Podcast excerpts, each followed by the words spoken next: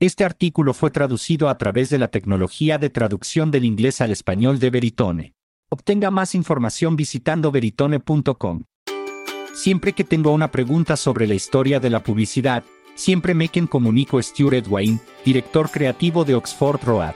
En los últimos meses, he leído comunicados de prensa y material de marketing de empresas de podcasts que se desviven por atacar a sus competidores. Nada podría ser más desagradable para mí, pero quería aprender de un experto en. Esta vez la pregunta que Brian me hizo fue doble. Primero, ¿le gustaría trabajar en un artículo sobre por qué es malo que las empresas se critiquen entre sí? Eso es gráfico. Lo llamaremos publicidad comparativa para quitarle ventaja. Y dado que existen diferentes definiciones de lo que es la publicidad comparativa, por el bien de este artículo, definiré la publicidad comparativa de manera un poco más amplia que otras. En la publicidad comparativa, los competidores se mencionan o se insinúan para demostrar por qué su producto o servicio es inferior al anunciado. Y la segunda pregunta fue, ¿cuándo se detuvo, la publicidad comparativa, o se detuvo, en la historia de la publicidad y qué lecciones aprendió la gente al respecto? Ahora estamos hablando. La historia de la publicidad se ha convertido en una pasión para mí y yo mismo tenía curiosidad por encontrar la respuesta a su pregunta. Entonces, ¿por qué Brian me hacía estas preguntas? Aparentemente, había escuchado a un par de compañías de servicios diferentes en el espacio de los podcasts criticando a su competencia en foros públicos. No era publicidad lo que estaban haciendo cuando decidieron acabar con su competencia, pero la retórica estimuló la pregunta de Brian de todos modos, y respondí la llamada. La gran diferencia es que, con la publicidad, usted toma una decisión calculada y puede planificar las consecuencias, tanto buenas como malas. Pero tanto para las empresas que Brian mencionó que eligieron atacar como para cualquier anunciante que haya hecho lo mismo con sus anuncios, siempre existe la posibilidad de una reacción violenta, y si su competidor es un juego, eso es en lo que gastará su tiempo y con energía mientras otros están innovando y enfocándose en lo que realmente importa, haciendo el mejor producto o servicio que pueden y presentándolo a tantas personas como sea posible.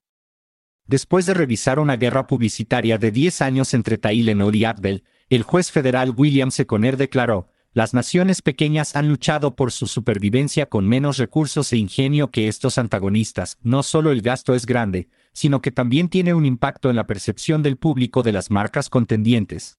¿Qué es lo que realmente te atrapan los unos a los otros? Uno de los combatientes en las guerras de la sopa comentó. La categoría ha disminuido cada año durante varios años, y entre Unilever y Campbell, estamos gastando 60 millones de pesos al año para convencer a los consumidores de que nuestra salsa para espaguetis es realmente horrible. Soresquan Yelp, 2013. Por lo tanto, Puede costarle mucho tiempo y dinero y es mejor que lo piense dos veces antes de participar, pero ¿funciona?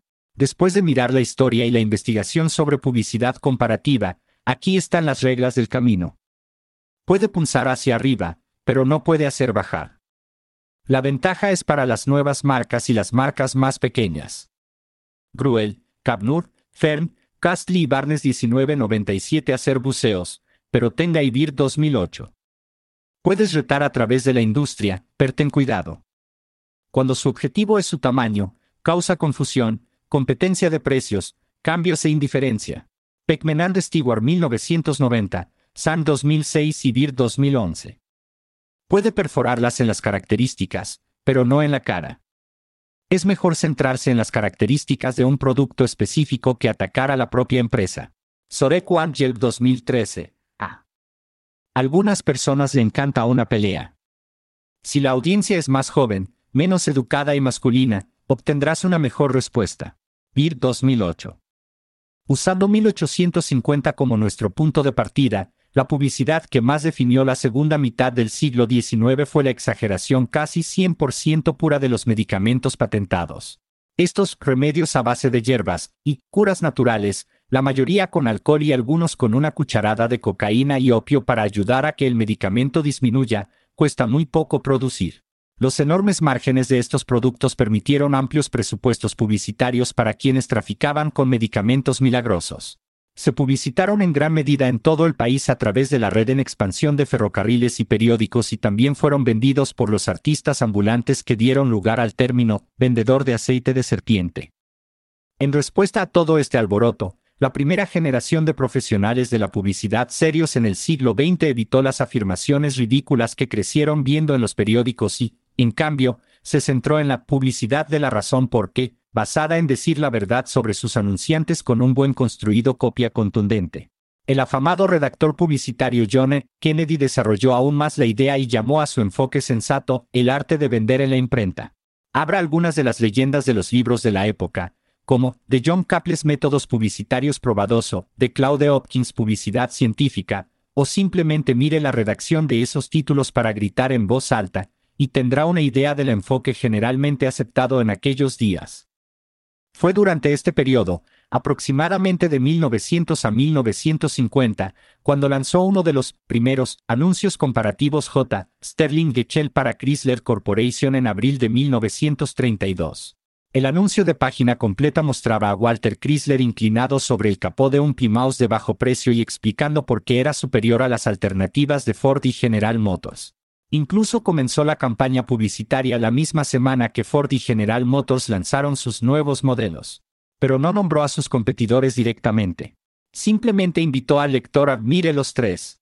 Un resultado de este anuncio, además del éxito de Plymouth, con un aumento de las ventas en un 218% y un aumento de su participación en el mercado de automóviles de bajo precio del 16% al 24% en un año, y la agencia ganó toda su cuenta, fue el uso de la frase Low Price Tree para referirse a Ford GM y Chrysler en las próximas décadas. En 1945, el columnista de Printers Inc. George Laughlin, escribiendo como Isaac Klim, resumió para mejorar la visión de la época sobre la publicidad comparativa.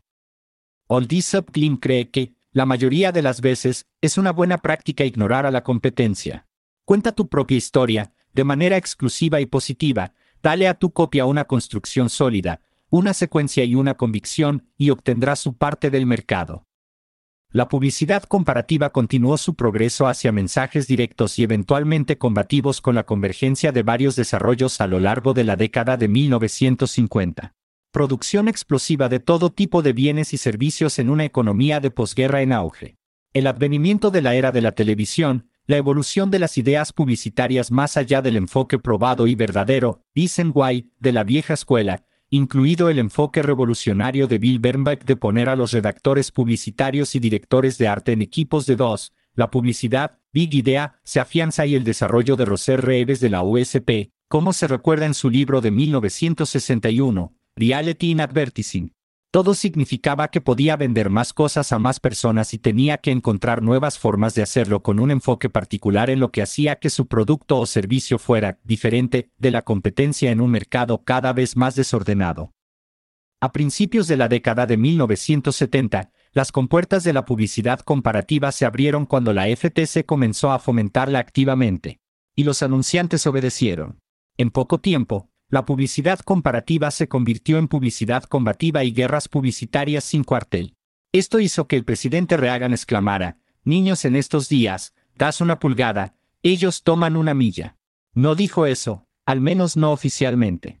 Lo que sí sabemos es que firmó una nueva legislación sobre marcas, la Ley de Revisión de la Ley de Marcas de 1988, para facilitar la demanda de un competidor que tergiversa la naturaleza, las características, las cualidades o el origen geográfico de sus productos o de los de otra persona, servicios o actividades comerciales. Antes de la revisión de 1988, la ley rectora de la publicidad comparada era la ley Lanham de 1946 pero solo prohibía hacer una afirmación falsa sobre sus propios productos, no sobre sus competidores, lo que ilustra aún más el cambio en el enfoque de los anunciantes hacia los anuncios comparativos entre los primera y segunda mitades del siglo XX. Fred Beard encontró este cambio al mirar casi 100 años de artículos de Printers, Inc. y Advertising Age, entre otras fuentes, y concluyó, la creencia de que los competidores deberían ser ignorados casi por completo desapareció de la literatura en la segunda mitad del siglo XX. Durante los últimos 100 años, la evolución de la tecnología, la cultura y las políticas han creado condiciones cada vez más favorables para que se produzcan las guerras publicitarias, cuya concentración se produce en la segunda mitad del siglo XX. De Guerra de las Colas a la consola Wars Burger Wars a la Sopa Wars y muchos más, Una tremenda acerca de tiempo, energía y dinero se ha gastado a atacar y defender la competencia por los anunciantes con moderada a enormes presupuestos. Como la mayoría de las tácticas publicitarias, la publicidad comparativa funciona en algunos escenarios mejor que en otros y siempre tiene un costo. Si eres un perenne desvalido, como Pepsi y Burger King, supongo que puedes seguir haciéndolo para siempre. O, si eres un retador, como Mira los tres. De Plymouth o la querida campaña Get a Mac del siglo XXI, puede invitar a la gente a hacer una comparación honesta con un llamamiento sincero, en el caso del primero, y humor, en el caso del segundo. Y ambos lo hicieron sin mencionar a un competidor por su nombre. Ahora echaremos un vistazo a algunos ejemplos de publicidad comparativa posteriores a 1950. 1957. DAP contra jabones ordinarios. Categorically different. Reto directo. El primer anuncio de televisión de la barra de belleza DAB animó al espectador a comparar el jabón DAB con el jabón ordinario. Como dice el anuncio, cada barra de la nueva DAB es una cuarta parte de la crema limpiadora. El jabón común seca tu piel, pero DAB te aplica crema mientras te lavas. Similar a, prueba los tres. Está invitando al espectador a hacer la comparación por sí mismo y determinar cuál es mejor sin nombrar directamente a un competidor. 1962. Avis contra Hertz. Almost there. Reto directo. La famosa campaña de DDB para Avis cuenta con que el lector sepa quién es el número uno en alquiler de autos, pero no lo nombra. Una vez más, no se menciona directamente al competidor y, si se mira de cerca, este anuncio ni siquiera tiene un logotipo de Avis porque el director de arte de DDB, Helmut Krone, se dedicó a no usar logotipos en sus anuncios. Casi 60 años después, Avis es el número 3, pero el lema sigue guiando su espíritu resumido en sus propias palabras, la empresa de alquiler de coches que debe demostrar constantemente que es tan buena como la número uno, una y otra vez. 1975. Pepsi contra Coke. Challenge Challenger. Reto directo. Puede que no haya un ejemplo más icónico de desafiar directamente a un rival a lo largo de todas las diferentes guerras publicitarias. El Pepsi Challenge de Pepsi de 1975 aumentó su participación en el mercado, fue verificado por Cook y se ha replicado en una simulación reciente. Pero Pepsi nunca ha desbancado a su rival. Como dijo Matthew Iglesias en su artículo de Slat, Coca-Cola ganó la guerra de las colas porque el buen sabor requiere más de un sorbo. Pepsi funciona como un gran ejemplo de desafío porque, a pesar de décadas de esfuerzos, ninguno de sus diferentes eslóganes o logotipos o el respaldo de celebridades lo ha colocado en el primer lugar. Ah, y un último dato sobre la historia de la publicidad, podría haber sido el Brad String Challenge. 1982. MCI contra Bell. The Proof in the Parody. Reto directo. Gracias al hierro de Bill MC Govan y el uso de la tecnología Microbab MCI podría ofrecer precios más bajos de larga distancia que monolítica de Atante, un sistema, un política, el servicio universal, que se entregó a través de líneas terrestres. En uno de sus muchos anuncios comparativos, MCI adoptó un enfoque cómico al hacer una parodia del de AT&T anuncio Bell System de la década de 1970 que incluía el eslogan Extiende la mano y toca a alguien. En el anuncio original de Bell, una madre está pasando por un momento emocional porque pudo hablar con su hijo a través de Bell a larga distancia. En la versión parodia del anuncio de MCI, la esposa también está pasando por un momento emocional, pero es por llamada de larga distancia costo de la. El anuncio concluye con la frase, claro, extiende la mano y toca a alguien, hazlo por mucho menos. 1992. Sega contra Nintendo. Losing the long game. Reto directo. En el documental de 2020 Console Wars, Paul Ryu, vicepresidente ejecutivo de Sega of America, afirma al principio de la película, siempre que estás en guerra, siempre golpeas al tipo en la boca como tan fuerte como puedas, si no puedes golpearlo con fuerza, es mejor que ni siquiera pelees, pero solo porque golpees fuerte no significa que ganes la guerra. Sega se presentó en 1992 con publicidad intencionalmente combativa y captó el 45% del mercado de videojuegos de EU 1993. En la posición de Nintendo en ese momento se resume en la película de George Harrison, director de marketing de Nintendo of America, intenta no responder a ese tipo de cosas. Los tratas como si estuvieran haciendo eso, como si estuvieran desesperados. Y al final de esta guerra publicitaria, esa fue realmente una guerra tecnológica, Nintendo dominado. 2006. Mac contra PC. MR Miss Metaphor. Reto. Adewitt nombró a este conjunto de 66 anuncios la campaña de la década 2000 a 2010 por una buena razón. Apple ya era conocida por dispararle a sus competidores. Pero en la campaña Get a Mac, protagonizada por Justin Long y John Hyman, Apple utilizó el humor y la comparación simple en lugar de las imágenes agresivas de su famoso anuncio del Super Bowl de 1984 que apuntaba directamente a IBM.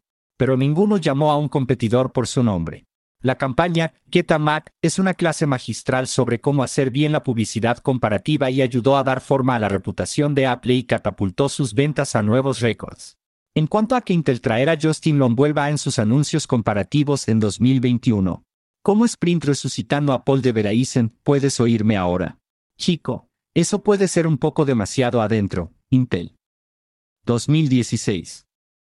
GM contra Ford. Ad Sales. Reto a través. Motor City no es ajeno a la publicidad comparativa, especialmente con GM apuntando a Ford, como en su anuncio del Super Bowl de 2012. Y en 2016, cuando GM decidió comparar la caja de acero de su camioneta con la de aluminio de Ford, no solo vieron un aumento en sus ventas, sino un aumento mayor en las de Ford.